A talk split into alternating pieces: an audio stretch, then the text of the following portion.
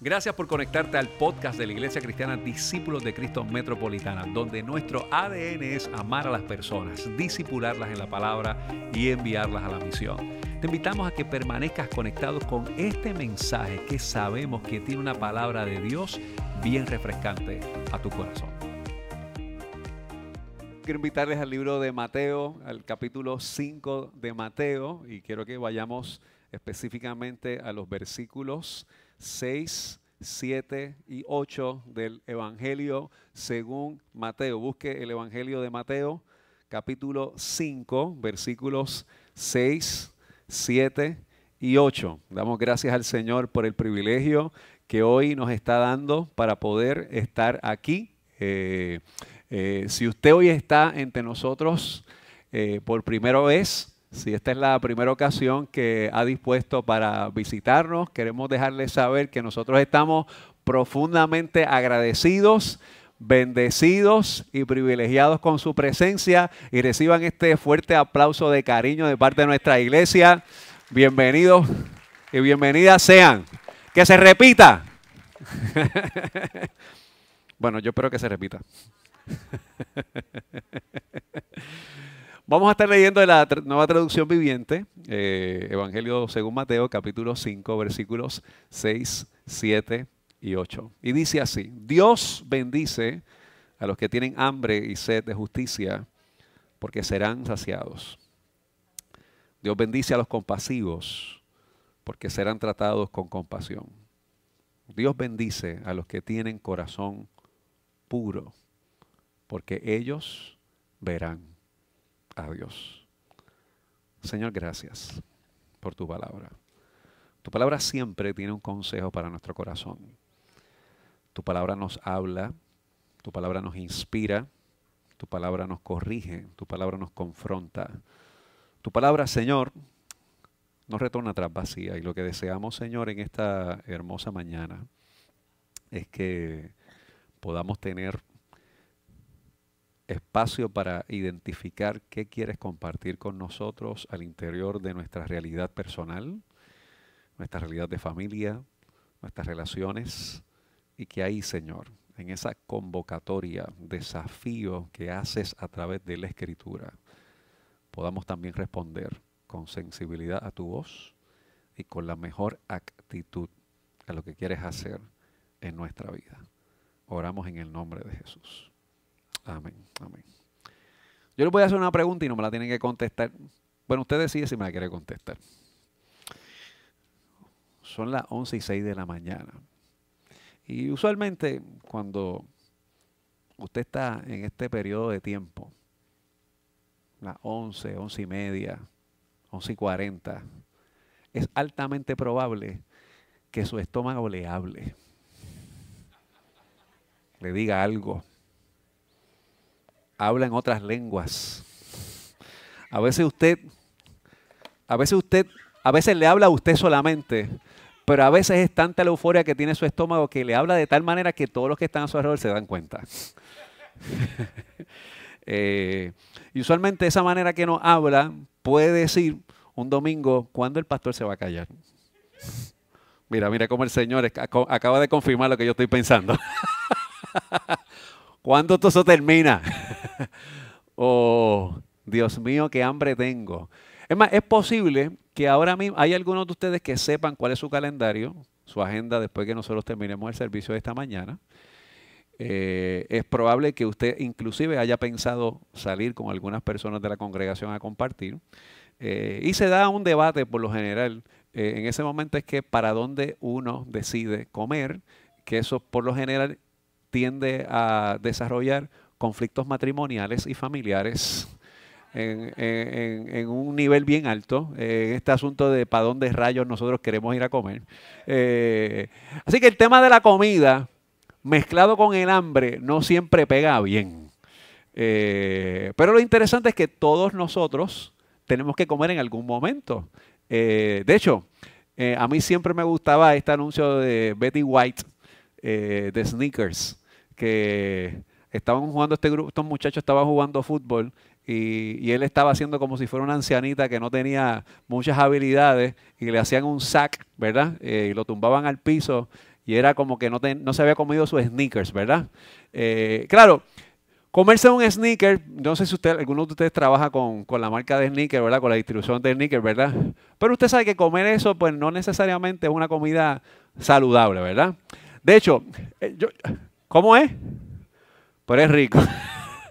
De hecho, acabo de escuchar eso. Dice que, que, acaba de escuchar, no voy a decir su nombre, ¿verdad? Está por en esta zona por aquí, cerca de donde está Daniel sentado. Eh, justamente al lado de su esposa. Eh, de que es rico, ¿verdad?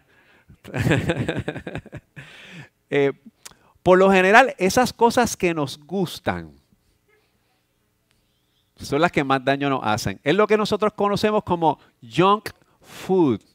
Yo quisiera que usted mire esta imagen que está aquí al frente. Ah, ah, ah. Ok, miren, miren, miren, miren, miren, miren, miren, miren. Eh, aunque esa foto es bastante honesta porque las papitas están en el básquet de acabadas de sacarlas de la freidora. Usualmente, usualmente eh, las papitas cuando nos las presentan no están acabadas, están en una imagen que no sabemos de dónde salieron, pero miren, yo voy a decir algunas cosas aquí. Ahí hay una dona eh, cubierta como... ¿qué, es eso que le, pusieron a esa dona? ¿Ah? ¿Cómo? Frosty explicó, quiero que sepan que Daniel, que es especialista en consumo de donas, me acaba de decir de qué está hecho, y no estoy mintiendo, él es especialista en esta área. Eh, si usted necesita... Eh, de hecho, los otros días en el grupo pequeño, ¿dónde está Omar? No, Omar estaba por. Yo no sé que yo lo vi en alguna parte. Ah, no, el otro Omar que me dijo que donde usted compra dona también compre roto, ¿verdad? Porque a veces hay anuncios engañosos que tenemos que nos venden las donas, pero no sabemos dónde comprar el roto donde hicieron la dona, ¿verdad?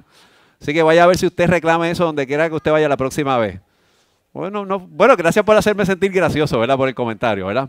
Así que está, ahí hay también, ahí hay unas papitas fritas, hay unas galletas de chocolate chip, ¿verdad?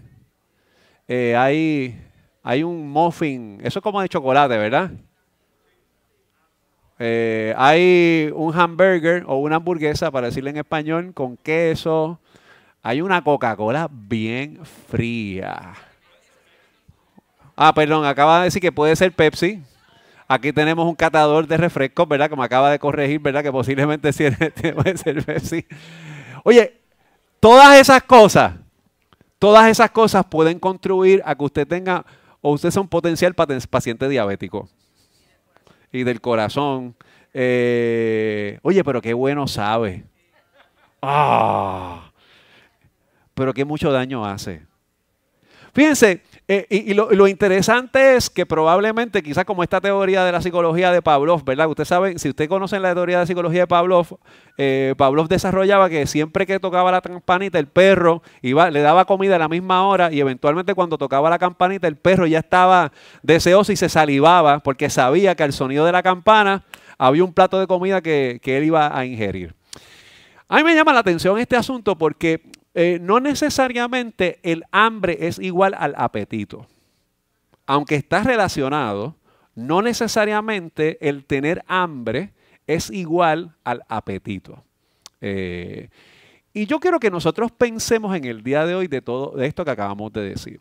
El texto que hemos comenzado a leer de primera instancia dice, Dios bendice a los que tienen hambre y sed de justicia porque ellos serán saciados. Eh, y lo interesante, si usted lo lee en la versión Reina Valera, eh, dice, bienaventurados los que tienen hambre y sed de justicia, porque ellos serán saciados. Y a mí me llama eso la atención significativamente porque entramos en esta dinámica y en, esta, en, este, en este espacio de nosotros identificar lo que es el hambre, lo que es la justicia y lo que es ser saciado. Para mí esto es importante que nosotros lo podamos pensar en varias ocasiones. Yo quisiera que vayamos a ver varios textos bíblicos en la mañana de hoy que nos pudiesen ayudar a entender de un carácter teológico lo que de alguna forma nos está invitando el concepto. Más allá voy a entrar ahora en lo que Jesús tal vez quiere comunicarnos o entendemos que Jesús nos quiere presentar, pero yo quisiera que lo miramos a la luz de la escritura, cómo nosotros también podemos relacionarlos con lo que es el hambre y lo que es el apetito y lo que es, lo que yo pensaría, las malas costumbres alimenticias que muchas veces nosotros tenemos, que nos gustan, pero que no nos hacen bien. Que queremos que nos hagan sentir bien, pero al final del día nos hacen daño. Vayamos al libro de Filipenses. Yo quisiera que vayamos a Filipenses capítulo 3, versículos 18 y 19. Busque Filipenses capítulo 3, versículos 18 y 19.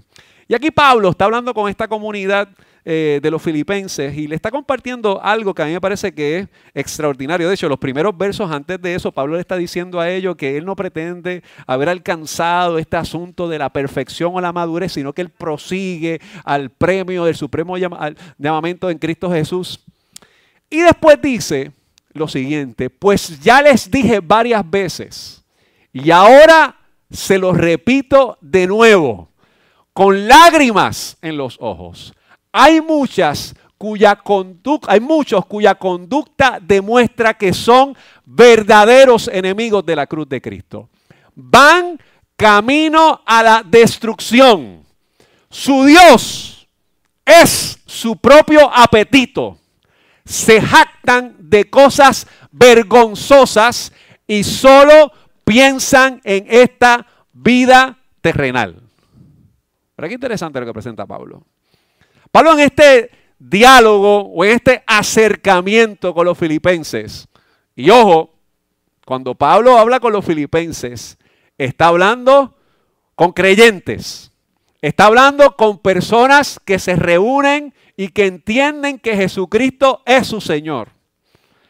Y ha compartido con ellos varias cosas importantes. Le dice que hay que tener la misma actitud que tiene Cristo Jesús, que eso lo vemos en el capítulo 2. Y ahora le acaba de decir, ya yo les he hablado muchas veces, y, en esta ocasión yo lo tengo que decir hasta con dolor en el corazón, dice la escritura, con lágrimas en los ojos. Hay algunos de ustedes que su Dios es su propio vientre, su propio apetito. Lo que les preocupa es lo que ustedes ven de frente. Lo que les interesa es lo que su mirada puede alcanzar de primera instancia, pero no allá de lo que nosotros no podemos ver. De hecho, cuando nosotros pensamos en la justicia, el imaginario de, lo que es la justicia, cuando nosotros miramos en el término de nuestro sistema de derecho, lo representa como una mujer que tiene una venda sobre sus ojos y una balanza, porque se entiende que la justicia no debe ver a quién se le está ejerciendo ese dictamen o ese veredicto para actuar, entendemos, con equidad o con justicia. Vayamos al libro de 1 Corintios capítulo 3. Yo creo que vayamos a 1 Corintios capítulo 3, versículos del 1 al 3. Mira qué interesante lo que dice Pablo ahora con los Corintios en el tercer capítulo de 1 Corintios. Amados hermanos, mira qué interesante. Cuando estuve con ustedes, no pude hablarles como lo haría con personas espirituales. Tuve que hablarles como si pertenecieran a este mundo como si fueran niños en Cristo tuve que alimentarlos con leche, no con alimento sólido, porque no estaban preparados para algo más sustancioso. Y aún, esto está más fuerte, no están preparados, porque todavía están bajo el control de su naturaleza pecaminosa tienen celos los unos de los otros y se pelean entre sí. ¿Acaso eso no demuestra que los que los controla su naturaleza pecaminosa no viven como la gente del mundo? Y después empiezan una serie de expresiones con respecto a quien ellos prefieren entre sí, a Polo o a Pablo o a Pedro, etcétera, etcétera. Ahora, lo que yo quiero resaltar de manera categórica o inicial en este texto es que particularmente estamos viendo que a la iglesia, tanto de Corinto, a la iglesia de Filipos, a la iglesia que Pablo le escribe, hay un problema dietético espiritual. Lo que comen, lo que les satisface, aparentemente según Pablo, no necesariamente está ubicado en los criterios del reino de Dios. Cuando Pablo le escribe a los romanos, en Romanos capítulo 14, versículo 17 dice, porque el reino de Dios no consiste en comida ni bebida, consiste en justicia, paz y gozo en el Espíritu Santo. Pablo está diciendo que la dieta del reino no es algo que usted se come, que le cae bien, que le hace daño y lo quiere volver a repetir porque le gusta. Tiene que ser una dieta un poco más fuerte. Una dieta orientada a la justicia. Una dieta orientada hacia la paz. Una dieta orientada hacia el gozo. Esa comida no se vende en un fast food. Esa comida usted no la puede preparar y confeccionar y comer en espacio de 10 o 15 minutos. Requiere marinar esa justicia. Dejarla que adquiere ese sazón. Preparar tiempo. Hornearla. Esperar que enfríe un poco después de haber sido hecha para que la podamos servir y comer.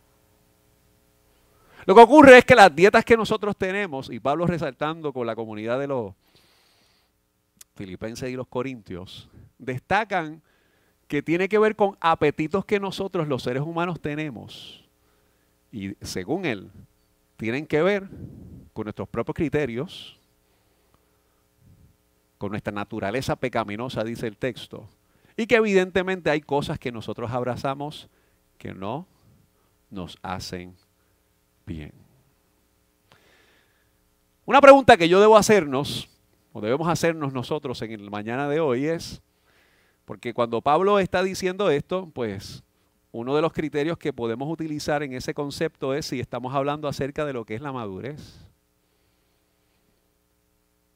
Eh, porque no podemos comer otra cosa que no sea la leche o estos alimentos que no sean sólidos si no estamos listos para ello.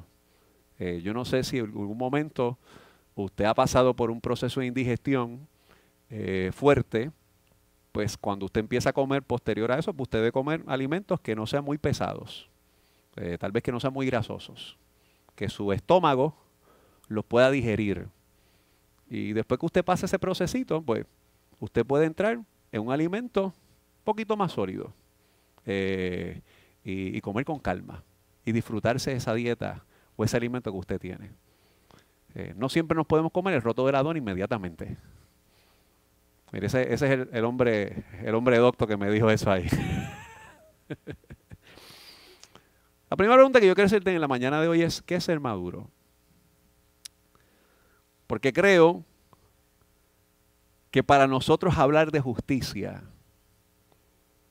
para hablar particularmente de lo que es tener hambre y sed de justicia, tenemos que hablar de esto con madurez.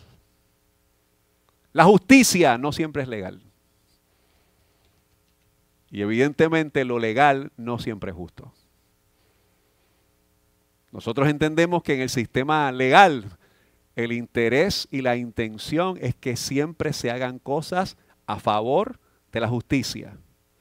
Pero hay ocasiones que hay leyes, que hay cosas que se escriben, que hay cosas que se presentan que no necesariamente son justas. De ahí que tenemos manifestaciones públicas, vistas públicas, expresiones, porque tal vez aquello que se ha legislado y que se ha propuesto puede beneficiar a unos pocos, pero no necesariamente puede alcanzar justicia para todos. Y esto es interesante, porque nuestra fe se fundamenta en aquel que entregó su vida en la cruz del Calvario para hacerte justicia a ti y declararte justo. Dice la Escritura en el libro de Romanos que somos justificados por la fe y tenemos paz con Dios a través de nuestro Señor Jesucristo. Ahora, lo que el pastor Daniel nos estuvo diciendo al inicio de esta serie de mensajes que nosotros le hemos titulado promesas, lo primero que el pastor Daniel nos estuvo lanzando como parte de propuesta temática y editorial de esta serie es que cuando nosotros nos acercamos al capítulo 5 de Mateo, cuando dice el autor, aventurados son los pobres en espíritu, porque de ellos es el reino de los cielos, pues tenemos que apuntar particularmente cómo sería la justicia en el reino de los cielos.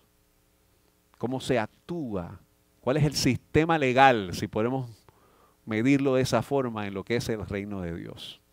Eh, ¿Cuál es la dieta que dan ahí? Eh, ¿Qué es lo que se come ahí? Porque si evidentemente nosotros queremos entrar en el reino de Dios, pues tenemos que hablar de cuál es la dieta.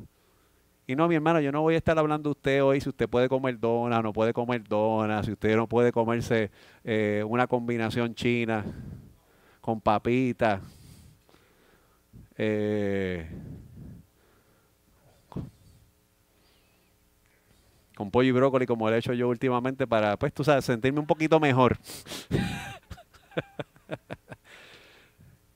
O si usted se puede meter al cuerpo un mofongo con carne frita. Oh.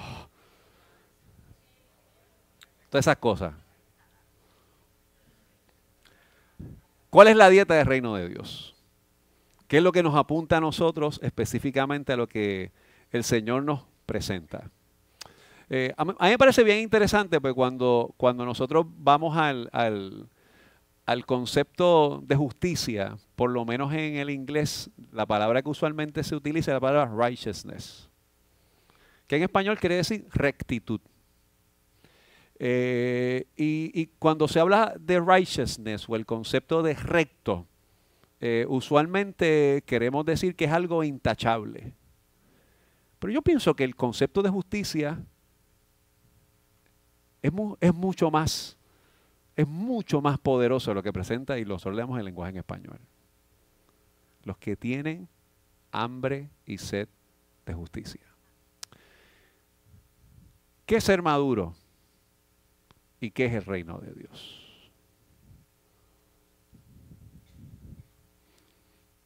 ¿Cómo se come? ¿Cuál es la dieta de que lo que nos presenta el reino de Dios para nosotros enfrentar todo eso. Vayamos a Mateo capítulo 5, versículo 7 y versículo 8. Porque luego de Jesús estar diciendo, bienaventurados o Dios bendice a los que tienen hambre y sed de justicia, Jesús empieza a destacar de manera categórica en el versículo 7 cuál es la manera de tratar la justicia. Dios bendice a los compasivos, porque serán tratados con compasión. Dios bendice a los que tienen corazón puro, porque ellos verán a Dios.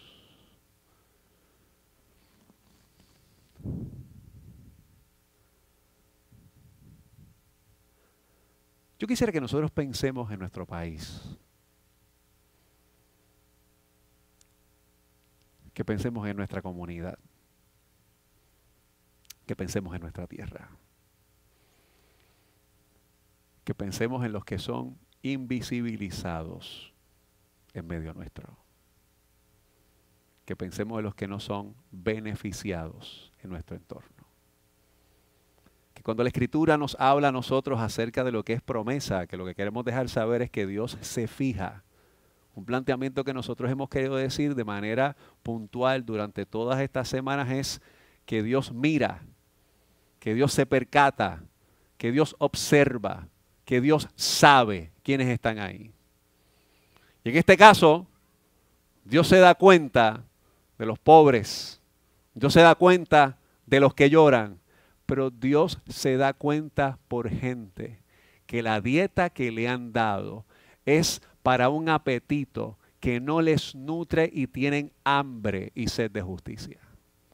Porque posiblemente la manera que le han entregado la comida es con falta de compasión y con un corazón totalmente contaminado, como Pablo decía a los filipenses y a los corintios. ¿Qué es lo que ustedes están comiendo? What do you eat?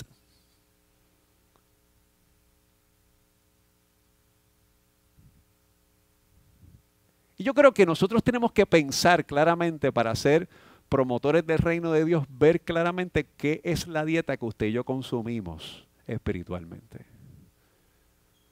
Porque si usted y yo lo que consumimos simple y llanamente es para llenar nuestro vientre y no apunta para que aquellos que viven injusticia puedan ser alcanzados, abrazados, levantados y restaurados, pues quiero decirle que hemos estado comiendo comida de chatarra. Comida que no nutre a los que apuntan al reino de Dios.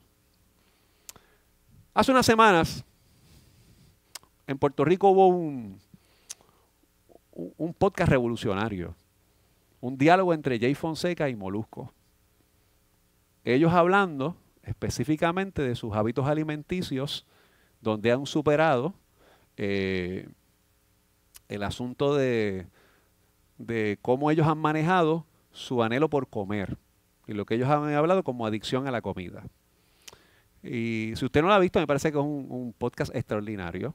Me parece que es de unas conversaciones eh, más extraordinarias con personas que han padecido de obesidad mórbida.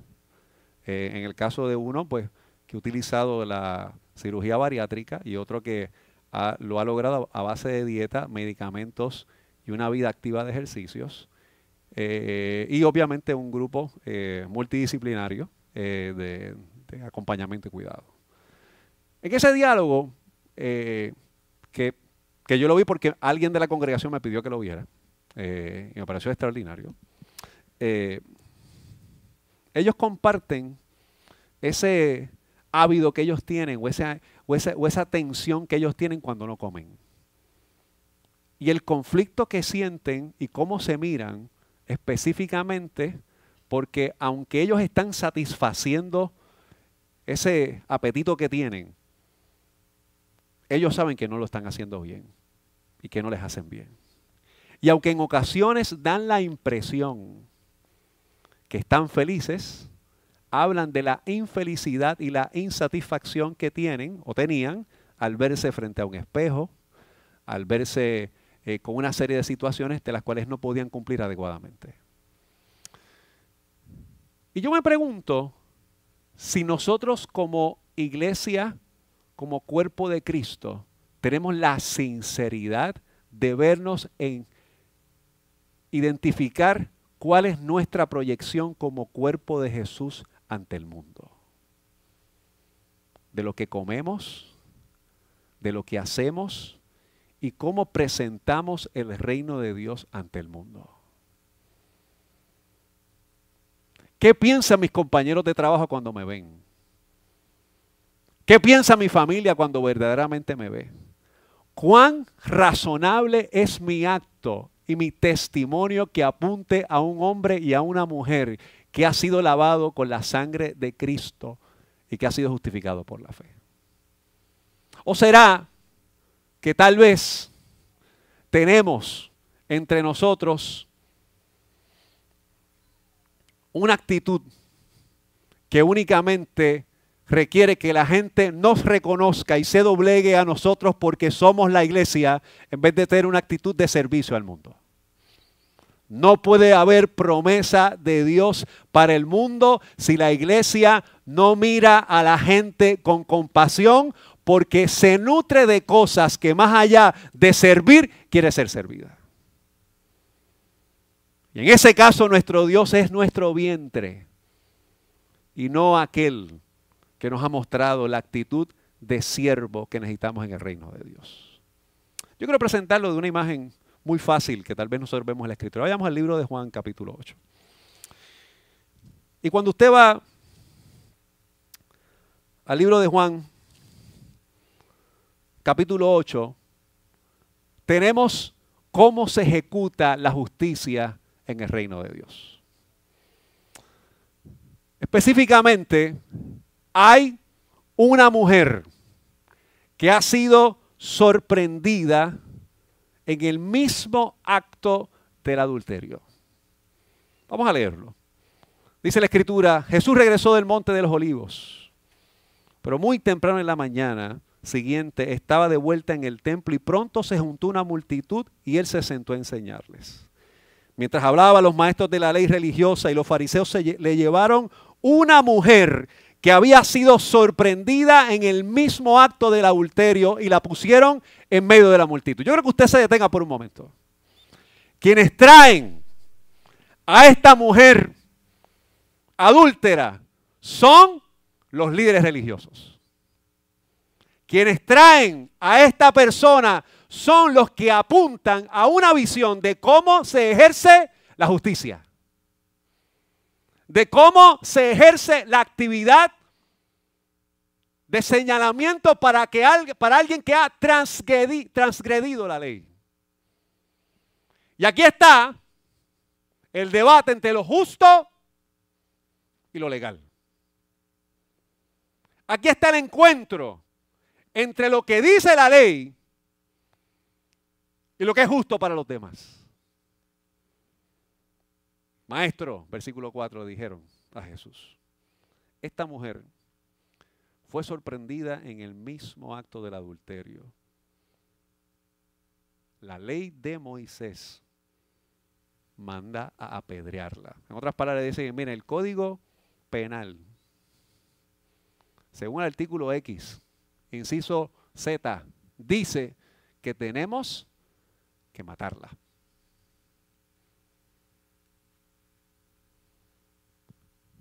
¿Hay prueba? ¿Hay testigos? ¿Hay base? ¿Hay fundamento? La ley lo dice.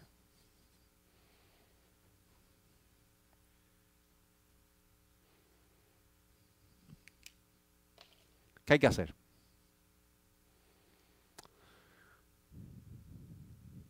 Y este detalle es bien importante porque nuestro país vive entre gente que naturalmente sus acciones no necesariamente responden a la expectativa legal.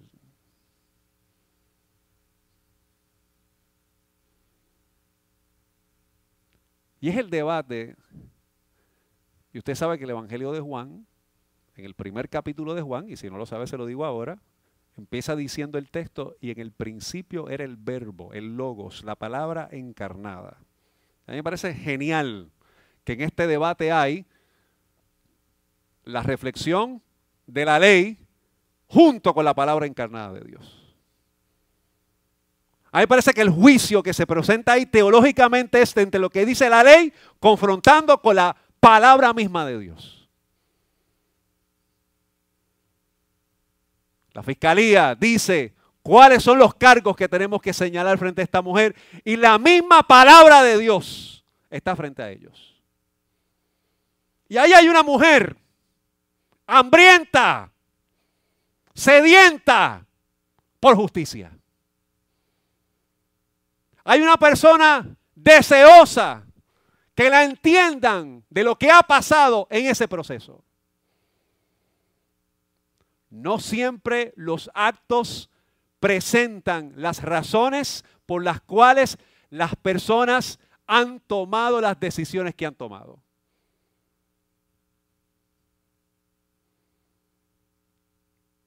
Y si ciertamente hay que corregir lo incorrecto, hay que entender para comprender lo que es la justicia. Ahí está la palabra de Dios. Ahí está la palabra encarnada. Ahí está el verbo hecho carne, como dice Juan.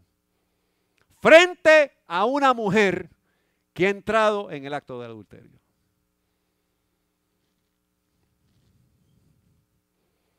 Lo curioso es que cuando le preguntan, Jesús no responde.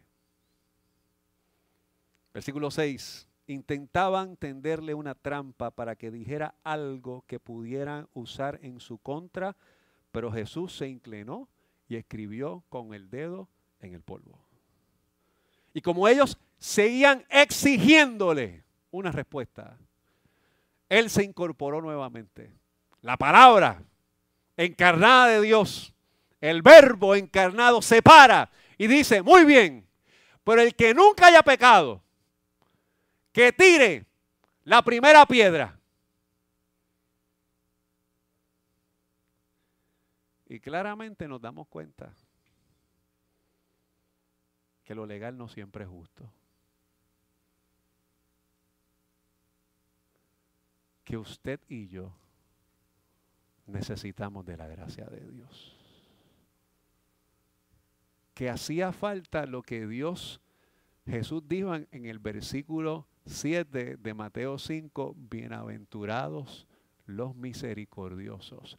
Dios bendice a los compasivos, porque ellos recibirán compasión. La palabra encarnada a mí me parece interesante que volvió a inclinarse, inclinarse versículo 8, y al siguió escribiendo en el polvo, y al oír eso los acusadores, los legales, los que pensaban en lo legal como fundamento, fueron retirando uno tras otro, comenzando por los de más edad hasta que quedaron solo Jesús y una mujer en medio de la multitud. Y entonces Jesús se incorporó de nuevo y le dijo a la mujer, ¿dónde están los que te acusaban? Ni uno de ellos te condenó. Yo tampoco, le dijo Jesús, vete y no peques más. Dice el versículo 8, bienaventurados los de limpio corazón, porque ellos verán a Dios. Y a mí se me ocurre pensar,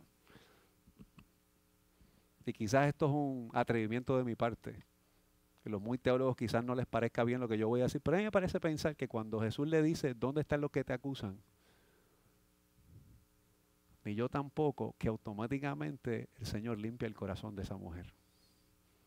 Y ella puede ver al verbo encarnado que le dice, vete, haz misión, no vuelvas a pecar. Miqueas capítulo 6, versículo 8. Vamos, vamos a buscar a Miqueas capítulo 6. Vamos a leerlo de versículo 7. Porque Miqueas capítulo 6, versículo 7 y 8 tiene tal vez una de las expresiones más extraordinarias de la escritura con el profeta. Debemos ofrecerle miles de carneros y diez mil ríos de aceite de oliva. Debemos sacrificar a nuestros hijos mayores para pagar por nuestros pecados. Dice el versículo 8, no. Oh pueblo, el Señor te ha dicho lo que es bueno y lo que Él exige de ti. Y que hagas lo que es correcto que ames la compasión, que camines humildemente con tu Dios. La mujer adúltera invisibilizada por los líderes religiosos era claramente visible ante los ojos de Jesús. La mujer condenada por aquellos que estaban interpretando la ley fue restaurada por las palabras, la mirada y la compasión de Jesús. Pero lamentablemente en muchas ocasiones, así como Pablo le decía a los filipenses, a los corintios, que nuestro Dios ha vuelto nuestro vientre, estamos comiendo leche porque no estamos listos todavía para alimento sólido no puede haber una transformación del reino de Dios mientras queramos seguir comiendo cosas que nos hagan sentir bien. Cuando la adoración se vuelve nuestra adoración y no el Dios a quien adoramos, por el hecho de sentirnos bien, dejamos de entender que nuestra adoración más significativa es levantar los brazos de los que los tienen caídos y no nuestros propios brazos. Cuando la lectura de la Biblia se vuelve nuestra adoración y no llevar a cabo la palabra encarnada en el mundo, nos convertimos en aquellos fariseos con aquella mujer adúltera que deseamos que sea apedreada. Nuestro Dios se vuelve nuestro vientre. La gente no es restaurada, la gente es señalada, la gente no es sanada, la gente es vituperada. Y cuando esas cosas ocurren, nunca tenemos hambre. Siempre hemos estado llenos de nuestro propio ego. La gula de sentirnos bien nos hace pasar de alto a aquellos que necesitan ser sanados. Bienaventurados los que tienen hambre y sed de justicia. Cuando uno está hambriento como usted ahora, usted quiere comer. Cuando usted está hambriento, usted necesita ser saciado. Y yo creo hoy que hay hermanos y hermanas en esta congregación, que hay amigos que han llegado hambrientos que han llegado necesitados para encontrarse con el Señor. Yo quiero invitarte a que bajes tu rostro en esta mañana. Dice el libro de Isaías, capítulo 55. ¿Alguien tiene sed? Venga y beba. Vengan, tomen vino y leche, aunque no tengan dinero. Todo es gratis. La gracia de Dios, el poder de Dios que se entrega totalmente hacia nosotros, nos ha dicho hoy, no tienes que salir hambriento de este lugar porque hay alimento de Dios para ti. ¿Por qué gastan su dinero en alimentos que no les dan fuerza? ¿Por qué pagar por comida que no les hace ningún bien? Escúchenme y comerán lo que es bueno, disfrutarán de la mejor comida. Vengan a mí con los oídos bien abiertos y escuchen y encontrarán vida. Haré un pacto eterno con ustedes, les daré el amor inagotable que les prometía David el amor que de Dios que se derrama, la gracia de Dios que te alcanza, no toma en cuenta tu transgresión, porque al llegar a Cristo eres nuevo, eres justo, eres restaurado y tienes que llevar a cabo la palabra encarnada del amor de Dios para sanar al mundo. El mundo está hambriento de justicia. El mundo está abriendo de paz. El mundo está abriendo de compasión. Y solamente aquellos que dicen ser siervos de Cristo pueden llevar a cabo esta misión. Si tú entiendes que Dios te ha hablado en esta mañana y llegaste aquí, porque sabes, porque sabes que estás atravesando un proceso difícil, queremos orar contigo en el día de hoy. Gracias por haberte conectado a nuestro podcast de la semana de la Iglesia Discípulos de Cristo Metropolitana. Te invitamos a que continúes conectado con nosotros en nuestra página de internet que es www.icdcmetro.com y que sigas compartiendo este mensaje a través de Facebook, Twitter, YouTube e Instagram. Gracias por haber estado con nosotros. Dios te bendiga.